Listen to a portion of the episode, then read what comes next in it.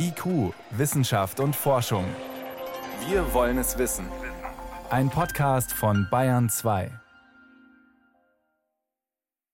Sind wir noch in einem pandemischen Zustand, ja oder nein? Natürlich könnte man auch sagen, es handelt sich mittlerweile um eine endemische Virusinfektion und die wird uns erhalten bleiben über die Generationen. Hat Thomas Mertens, Chef der Ständigen Impfkommission, gerade gesagt, die Pandemie ist vorbei? Und wenn ja, was bedeutet das? Klären wir gleich. Außerdem, wie gefährlich oder harmlos ist denn nun Cannabiskonsum? Und es geht nicht nur um Bienen und Eisbären. Wir müssen viele Tiere und auch Pflanzen besser vor uns, dem Menschen, schützen. Mehr dazu später in der Sendung. Herzlich willkommen. Wissenschaft auf Bayern 2 entdecken. Heute mit Birgit Magira. Ist diese Corona-Pandemie denn endlich vorbei? Das haben viele schon im Herbst vor zwei Jahren gefragt und nach jeder weiteren Welle wieder. Jetzt gehen wir mit Corona in den dritten Winter und das Gefühl ist, naja, einerseits sind da sehr viele Neuinfektionen, andererseits eine gewisse Lässigkeit bei Abstand und Maske tragen. Wann eine Pandemie vorbei ist, kann man eben nicht so präzise sagen wie bei einem Kinofilm oder einer Zugfahrt wobei es durchaus Einschätzungen von Experten gibt. Einer davon ist der Chef der Ständigen Impfkommission, Thomas Mertens. Er war gestern in München und meine Kollegin Jan Toczynski hat ihn getroffen. Herr Mertens, zunächst mal interessiert mich, Sie waren in München zu Besuch in einem Impfzentrum, interessanterweise zu einem Zeitpunkt, wo ja der bayerische Gesundheitsminister gerade erst angekündigt hat, dass die Impfzentren zum Jahresende schließen werden. Das heißt aber eben bis zum Jahresende sollten eigentlich möglichst all diejenigen richtig geimpft sein, die ja, vorgesehen sind, die das brauchen, die ein gewisses Risiko haben? Absolut. Unabhängig davon, wer jetzt impft, ist tatsächlich unser Problem jetzt, dass wir versuchen müssen, alle Menschen, von denen wir wissen, mittlerweile gut wissen, dass sie ein hohes Risiko für schwere Erkrankungen haben, dass die wirklich jetzt flächendeckend geimpft sind.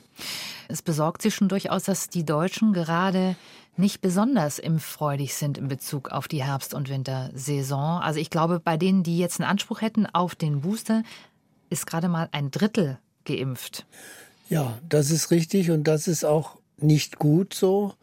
Und das ist auch die Anstrengung, die wir unternehmen müssen, nämlich zu versuchen, diese Situation zu bessern. Wohlgemerkt, es geht hier vor allen Dingen darum, die Menschen zu impfen, von denen wir wissen, dass sie bei einer Infektion ein hohes Risiko haben, auch schwer daran zu erkranken. Für die, die diesen Booster jetzt noch brauchen oder eben den zweiten Booster im Prinzip, über den reden wir ja jetzt hier, welchen der jetzt verfügbaren Impfstoffe halten Sie denn für den besten?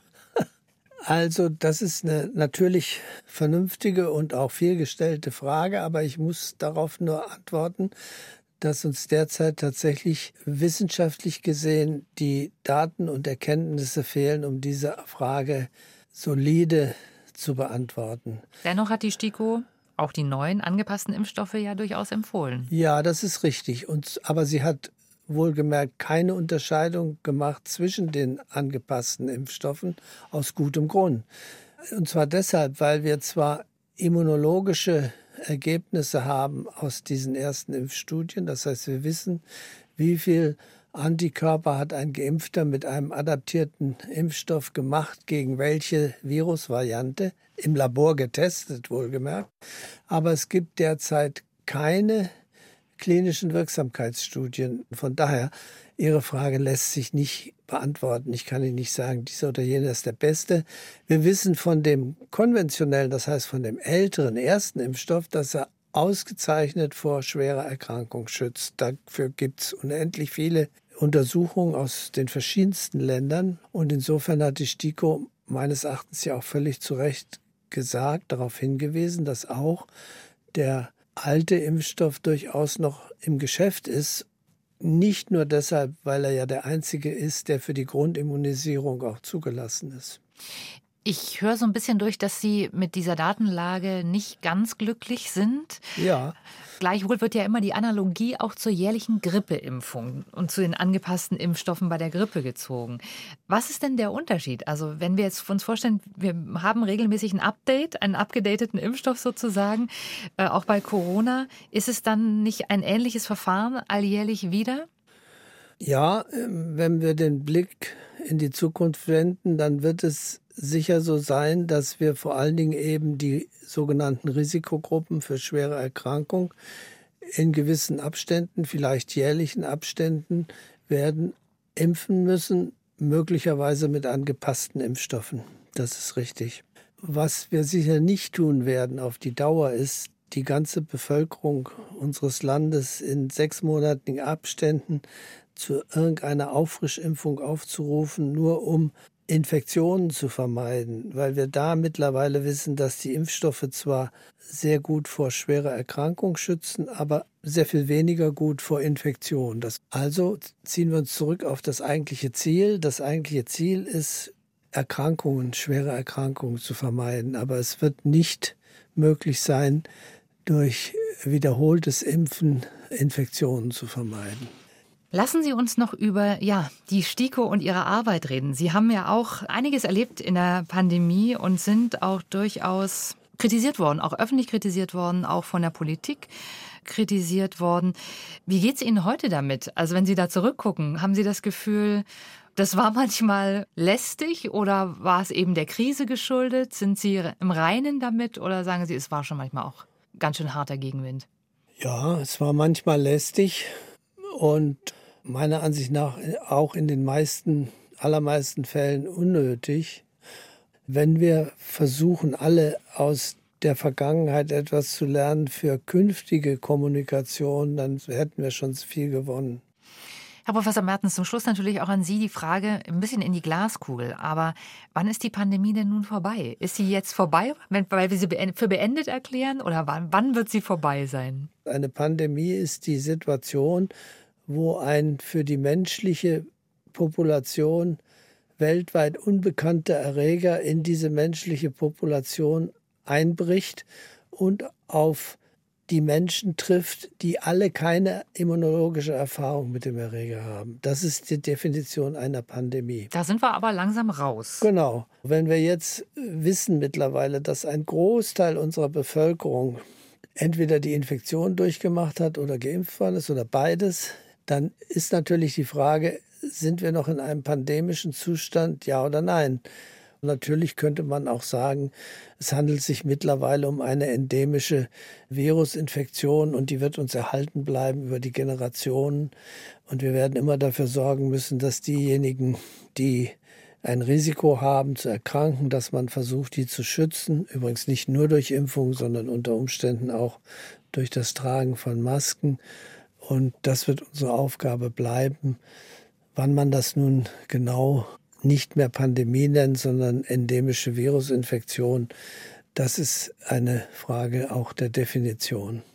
Thomas Mertens, Chef der STIKO, mit seinen Einschätzungen zum Pandemieverlauf. Anders ausgedrückt, Corona ist dabei, sich einzureihen in die Masse an Atemwegsinfektionen, die jeden Herbst wieder zuverlässig über uns herfallen.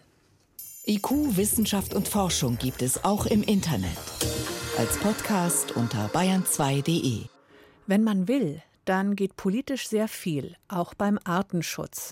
Ein gutes Beispiel dafür ist das grüne Band in Deutschland. Der ehemalige Grenzstreifen zwischen Ost und West ist heute eine Oase für Artenvielfalt, Lebensraum für weit mehr als 1000 bedrohte Tier- und Pflanzenarten. Und davon bräuchten wir mehr, weltweit. Denn das massenhafte und rasante Artensterben ist zusammen mit dem Klimawandel die größte menschengemachte Bedrohung. Und beides greift ineinander. Deshalb gibt es neben den Klimakonferenzen auch die internationalen Biodiversitätskonferenzen. Die nächste Anfang Dezember in Montreal, Kanada. Die Vorverhandlungen laufen und die Zuversicht ist da, diesmal auch beim Artenschutz einen Durchbruch zu schaffen. Wir diskutieren einfach weiter und weiter und weiter. Diese Verhandlungen begannen 2018. Das waren fünf Jahre Verhandlungen. Wenn wir in diesem Jahr keine Richtlinien einführen, wird es im nächsten und übernächsten Jahr zu einem irreversiblen Verlust an biologischer Vielfalt kommen, der nicht mehr rückgängig gemacht werden kann. Wir müssen also diese Diskussionen abschließen und den nächsten Teil in Angriff nehmen, nämlich die Umsetzung. Das ist im Wesentlichen einer der Gründe, warum ich glaube, dass wir im Dezember nicht scheitern dürfen. Diese eindringlichen Worte kommen von Enrique Pereira. Der Ökologe forscht unter anderem am Deutschen Zentrum für integrative Biodiversitätsforschung, kurz EIDIF, Halle Jena Leipzig. Pereira begleitet die Konferenzen seit vielen Jahren und ist Mitglied im Weltbiodiversitätsrat EPBIS. Das, worauf sich nun in Montreal geeinigt wird, soll bis zum Jahr 2030 gelten. Viele Forschende sehen die kommenden Jahre daher als wichtige Weichenstellung für die Biodiversität. Andrea Perino ist so etwas wie die Schnittstelle zwischen Wissenschaft und Politik am Forschungsinstitut in Leipzig und für sie haben die Verschiebungen der COP, so werden die UN-Konferenzen abgekürzt, auch einen symbolischen Charakter. Ich glaube, das zeigt auch ein Stück weit, wie wichtig die Biodiversität gesehen wird jetzt in der Weltgemeinschaft im Vergleich zum Klima. Die Klimakops haben nämlich stattgefunden trotz Corona und die Biodiversitätskops eben nicht und auch die diese ganzen Meetings davor, die haben dann online stattgefunden, was aber die ganze Sache natürlich verkompliziert. Nicht nur die Wissenschaftler, auch die Verhandelnden werden langsam mürbe, denn in all der Zeit sind viele der noch ungeklärten Punkte im Verhandlungstext nicht wirklich weniger geworden. Im Gegenteil. Und jetzt muss man allerdings, glaube ich, sagen, dass so in den letzten, also in, diesem Jahr, ähm, die letzten Verhandlungen ziemlich stagniert haben. Und ich war jetzt leider nicht bei dem letzten Meeting in Nairobi, aber ich habe Leute getroffen, die in den Delegationen waren, die auch gesagt haben, ich bin richtig froh, dass die sich nicht nochmal treffen, weil je öfter die sich treffen, dann kann man halt Fässer wieder aufmachen, wo man eigentlich das Gefühl hatte, ah, okay, da haben sie jetzt irgendwie sich halbwegs geeinigt und dann geht es so, ja, aber dann wollen wir aber dieses und jenes. Und da kann das große gemeinsame Ziel, der Erhalt der Artenvielfalt, schon mal schnell aus dem Fokus geraten. Alleine wenn man sich einmal verdeutlicht, welchen Weg das Positionspapier eines deutschen Delegierten bereits gegangen ist, bevor es überhaupt erst in Montreal ankommt, dann wird einem klar, was im Vorfeld so einer Konferenz alles hinter verschlossenen Türen verhandelt werden musste. Dann hat der vorher die deutsche Position mit den ganzen Ressorts abgestimmt. Bei Naturschutz ist Länderebene dann wahrscheinlich auch noch länderspezifische Sachen mit den Ländern und hat mit der EU eine EU-Position ausgehandelt. Das heißt, da ist wenig Spielraum, was dann noch passieren kann. Sagt Yves Zinngräbe, Wissenschaftler am Helmholtz-Zentrum für Umweltforschung. Auch er verfolgt die Biodiversitätskonferenzen seit vielen Jahren und wird auch in diesem Dezember wieder als Beobachter vor Ort sein. Letztlich geht es bei den Treffen auch immer um die Interessen einzelner Staaten. Ich weiß noch einmal gegen die Verhandlungen nicht voran zu marinen äh, Schutzgebieten, weil äh, Chile und Peru äh, sich nicht einig war, wo ihre marine Grenze verläuft. Ja, und dann musste das quasi ausgeräumt werden, bevor dort äh, weiterverhandelt werden konnte. Der Spagat zwischen Wissenschaft und Politik ist kompliziert, sagt auch Enrique Pereira. Das Beispiel der Fischereisubventionen macht das deutlich. Es gibt eine Menge wissenschaftlicher Daten, die belegen, dass die meisten Fischereisubventionen schlecht für die biologische Vielfalt sind, weil sie zu Überfischung führen. Man verliert dadurch die Artenvielfalt. Jetzt sind Sie der Bürgermeister einer Küstenstadt, in der alle fischen. Und jetzt sagen Sie ihnen, dass wir keine Subventionen mehr geben werden. Aus der Sicht der Stadt ist das ein komplettes Desaster. Also selbst wenn die Wissenschaft sagt, dass diese Subventionen kontraproduktiv sind, ist es eine politische Entscheidung, was man dagegen dagegen tut. Das ist also die Herausforderung, die man bei so einer Konferenz wie der COP hat. Jetzt gehen die Verhandlungen also auf die Zielgerade Richtung Montreal und viele hoffen dort auf einen sogenannten Paris-Moment. Denn auf der Klimaschutzkonferenz 2015 in Paris konnten wichtige Einigungen erzielt werden. Warum? Weil viele Staats- und Regierungschefs persönlich angereist waren, sagt Yves Zingrebe. Also es gibt auch jetzt im, bei der COP, ich glaube vom 15. bis 17. Dezember ein High-Level-Segment, wo dann hoffentlich, also ich hoffe darauf, dass entweder Herr Scholz oder Frau Baerbock dann auch vor Ort sind, um dem Ganzen eben den entsprechenden politischen Stellenwert zu verleihen. Die Zwillingsschwester der Biodiversitätskonferenz, die Klimaschutzkonferenz, hat diesen Stellenwert bereits erreicht. Auch jetzt haben schon zahlreiche Regierungs Vertreter ihre Teilnahme im November zugesagt. Die Zusagen für Montreal halten sich dagegen weiter in Grenzen. Maike Zumhoff über internationalen Artenschutz, warum die Zeit drängt und Bundeskanzler Scholz persönlich zur Biodiversitätskonferenz nach Kanada kommen sollte. Wie man selbst zum Erhalt von Artenvielfalt beitragen kann und mehr Hintergrundwissen dazu finden Sie jederzeit im Netz auf ardalpha.de. Hier ist Bayern 2 um gleich 20 nach 6. Bayern 2. Wissenschaft schnell erzählt.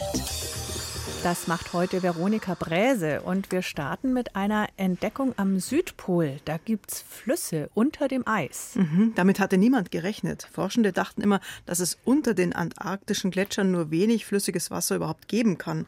Sogar an der Oberfläche gibt es ja kaum Schmelzwasser.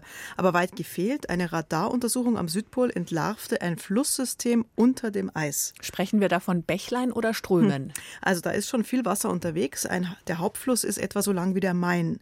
Das Problem dabei, solche Flüsse im Untergrund beeinflussen die Gletscher. Sie können auf dem Wasser schneller Richtung Meer rutschen. Und vielleicht erklärt sich so, warum einige Gletscher schneller fließen, als das Gefälle das eigentlich nahelegt. Das hatte man nämlich schon beobachtet. Mhm. Außerdem kann das Wasser von unten dazu beitragen, dass Schelfeis ausgehöhlt wird und von unten abtaut. Man weiß schon, dass es da unten so Rinnen gibt und die können von den Flüssen im Untergrund kommen. Und die Folge ist, Antarktiseis schmilzt noch schneller. Und der Meeresspiegel steigt noch schneller. Ja, jetzt zu einer Folie, die Pflanzen besser wachsen lässt. Also mal was Positives. Japanische Forschende haben sie entwickelt. Die Folie wandelt UV-Licht in rotes Licht um, verändert also die Wellenlänge des Lichts. Und diese rote, dieses rote Licht trägt Pflanzen an, besser zu wachsen, weil es die Photosynthese vorantreibt. Und wie muss ich mir das genau vorstellen? Liegt es dann diese Folie auf dem Boden unter den Pflanzen? Nein, nein, das, wird, das Gemüse wird umwickelt und nach okay. zwei Monaten ist zum Beispiel Mangold äh, um ein Fünftel größer als normalerweise mit dieser Folie. Auch Baumstämme werden dicker, es entsteht überhaupt mehr Pflanzenmasse dadurch. Mhm. Die Folie hilft vor allem bei niedrigen Temperaturen. Also ist es sinnvoll, sie in Zukunft, also wenn sie mal das Labor verlassen hat und für die Land- und Forstwirtschaft eingesetzt wird, dann in kühlen Jahreszeiten einzusetzen oder auch in Ländern, wo die Sonne halt weniger scheint. Mhm. In Gewächshäusern führt die besondere Beschichtung dazu, dass man kaum noch künstliches Licht braucht. Sie trägt also zum Energiesparen bei und offenbar verhilft sie zu einer größeren Ernte. Das ist wichtig, weil die Weltbevölkerung wächst und wächst, um aktuell 66 Millionen Menschen pro Jahr. Und wie sollen die alle ernährt werden? Die Folie könnte einen kleinen Beitrag leisten, immer mehr Menschen zu versorgen. Zum Schluss nach Ephesos in die Türkei. Da haben Archäologen ein antikes Geschäftsviertel ausgegraben. Im Jahr 614 nach Christus brannte da dieses Viertel, das versank dann in Schutt und Asche. Bis dahin stand es in voller Blüte. Und unter der Asche wurde, ähnlich wie nach dem Vulkanausbruch im italienischen Pompeji, das Leben begraben und hat sich bis heute erstaunlich gut konserviert. Was hat man denn so alles gefunden bisher? Also man hat viel Hausrat gefunden, Schüsseln, Reste von Meeresfrüchten, Amphoren gefüllt mit eingesalzenen Makrelen, okay. man hat Mandeln gefunden, Oliven, verkohlte Erbsen, aber auch Goldmünzen und eine Geschäftskasse mit 700 Kupfermünzen. Konnte man irgendwie rausfinden, warum es da gebrannt hat? Ja, das waren wahrscheinlich, denken die Forschenden, feindliche Truppen. Die wollten das byzantinische Reich schwächen, indem sie Infrastruktur zerstören. Und Ephesos, das war früher eine bedeutende Hafenstadt. Also vorsätzliche Brandstiftung. Genau, deshalb sind die da eingedrungen, haben, das, haben Brand gestiftet und die Stadt in Schutt und Asche gelegt. Und jetzt, das Geschäfts- und Lokalviertel ist jetzt als eine Art Momentaufnahme der damaligen Zeit so gut erhalten, jetzt wieder aus der Asche aufgetaucht. Vielen Dank, Veronika Bräse, für die Kurzmeldungen aus der Wissenschaft.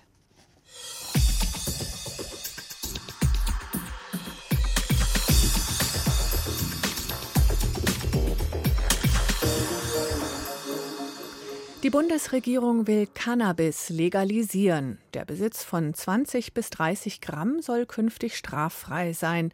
Zur Begründung verweist zum Beispiel Bundesgesundheitsminister Karl Lauterbach auf steigende Konsumentenzahlen trotz des Verbotes bisher. Jeder Vierte zwischen 18 und 25 gibt an, schon mal gekifft zu haben. Da müsse man andere Wege ausprobieren und entkriminalisieren.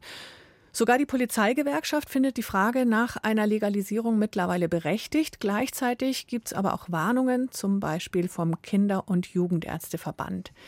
Cannabis gehört zwar nicht zu den harten Drogen, aber völlig harmlos ist ein Joint aus medizinischer Sicht auch nicht. Was genau passiert dabei eigentlich im Körper? Anna Küch mit Antworten. Cannabis wird aus der Hanfpflanze gewonnen. Die Blüten der Pflanze sind als Marihuana bekannt, das Harz als Haschisch. Meist wird die Droge geraucht. Sie berauscht, verringert die Konzentrationsfähigkeit und schränkt die Motorik ein. Gerade für Jugendliche ist der regelmäßige Konsum alles andere als harmlos, sagt der Chefarzt der Isa Amper Klinik für Suchtmedizin und Psychotherapie in Haar, Ulrich Zimmermann. Weil die Gehirnentwicklung noch läuft bei Jugendlichen und die wird durch Drogen wie von, man weiß es definitiv von Cannabis und von Alkohol, einfach massiv gestört. Dann zeigt sich das unter anderem tatsächlich an dauerhaften Schäden beim Lernen, wie schnell man Informationen verarbeiten kann, wie gut man lernen kann, wie gut man planerisch handeln kann, wie gut man zuhören und sich Sachen merken kann. Und diese Schäden bleiben, selbst wenn man hinterher komplett aufhört zu kiffen. Bis zum Alter von 25 Jahren reift das Gehirn beim Menschen noch, entstehen Verbindungen und Synapsen, die können durch Cannabis gestört werden. Hirnscans zeigen, dass die Hirnrinde von Jugendlichen, die regelmäßig gekifft haben, an bestimmten Stellen deutlich dünner ist als bei Jugendlichen ohne die Drogenerfahrung. Betroffen ist der sogenannte präfrontale Kortex. Die Region ist wichtig, um Impulse zu kontrollieren, Probleme zu lösen, Handlungen zu planen. Viele Studien belegen auch, dass Cannabis in seltenen Fällen Psychosen auslösen kann. Psychose bedeutet, dass man Wahnvorstellungen entwickelt, halluziniert, also Dinge sieht, die es nicht gibt und sich Sachen einbildet, die nicht stimmen und vor allen Dingen handelt man dann auch danach. Und ich habe schon doch einige Patienten auf Intensivstationen gesehen, die aus Angst vor einer Halluzination aus dem dritten Stock gesprungen sind und ja jetzt querschnittsgelähmt sind, beispielsweise. Schon ein Joint kann bei einem Jugendlichen eine Psychose auslösen, allerdings nur, wenn er dafür schon genetisch vorbelastet ist. Auch Depressionen und Angststörungen können durch Cannabiskonsum entstehen. Schuld daran ist der psychoaktive Hauptwirkstoff der Hanfpflanze, das THC. Katharina Bühren, ärztliche Leiterin des Heckscher Klinikums für Kinder- und Jugendpsychiatrie in München. Der THC-Wert, die Konzentration schwankt sehr. Und tatsächlich, wenn wir jetzt wieder beim Psychoserisiko bleiben, dann ist das Risiko auch direkt abhängig vom THC-Wert und steigt mit dem THC-Wert deutlich an. Je mehr THC im Cannabis, desto gravierender die Auswirkungen. Seit den Hippie-Zeiten hat sich die Droge stark verändert, sagen Forscher. Untersuchungen zeigen, dass sich das THC in den heutigen Züchtungen fast verdoppelt hat. In der Hanfpflanze sind aber auch noch andere Wirkstoffe. Das Cannabidiol, das hat keine berauschende Wirkung und beeinträchtigt auch nicht das Fahrvermögen. Es ist eher als Schmerzmittel gefragt. Also da gibt es tatsächlich gute Befunde. Gerade Krebspatienten oder chronische Schmerzpatienten berichten, zumindest in Einzelfällen ja von sehr, sehr positiven Effekten. Ausreichend belegt durch klinische Studien ist das noch nicht. Fest steht, Cannabis kann abhängig machen und ist vor allem für Kinder und Jugendliche riskant. Im Ranking von Suchtexperten, zum Beispiel im Lancet-Bericht zum Global Burden of Disease, wurden die gesellschaftlichen Schäden verschiedener Drogen weltweit miteinander verglichen. Dort kommt Cannabis weltweit auf Platz 16, während Alkohol auf Platz 4 landet. Ulrich Zimmermann. Dadurch, dass das so weit verbreitet ist, der Alkohol, gibt es einfach mindestens zehnmal so viele alkoholabhängige Menschen wie cannabisabhängige Menschen und sowohl das individuelle Leid, was durch die Alkoholfolgestörungen ausgelöst wird, als auch der gesellschaftliche Schaden ist durch Alkohol viel, viel stärker als durch Cannabis weltweit. Dennoch warnen die Mediziner davor, die Drogen miteinander zu vergleichen. Marcel Romanos, Leiter der Kinder- und Jugendpsychiatrie Würzburg und stellvertretender Präsident der Gesellschaft für Kinder- und Jugendpsychiatrie. Man darf hier nicht das eine Schädliche mit dem anderen Schädlichen aufwiegen. Und wir dürfen natürlich auch nicht ignorieren, dass Cannabis spezifische Gefahren für junge Menschen hat. Fest steht, ein Verbot von Cannabis hat in den vergangenen Jahren nicht dazu geführt, den Konsum einzuschränken. Deshalb will Gesundheitsminister Karl Lauterbach nun den Konsum gesetzlich regeln und kontrollieren, in der Hoffnung, den Jugendschutz dann besser umsetzen zu können. Wenn Sie mehr zum Thema suchen, fündig werden Sie auf jeden Fall im Netz unter br24.de.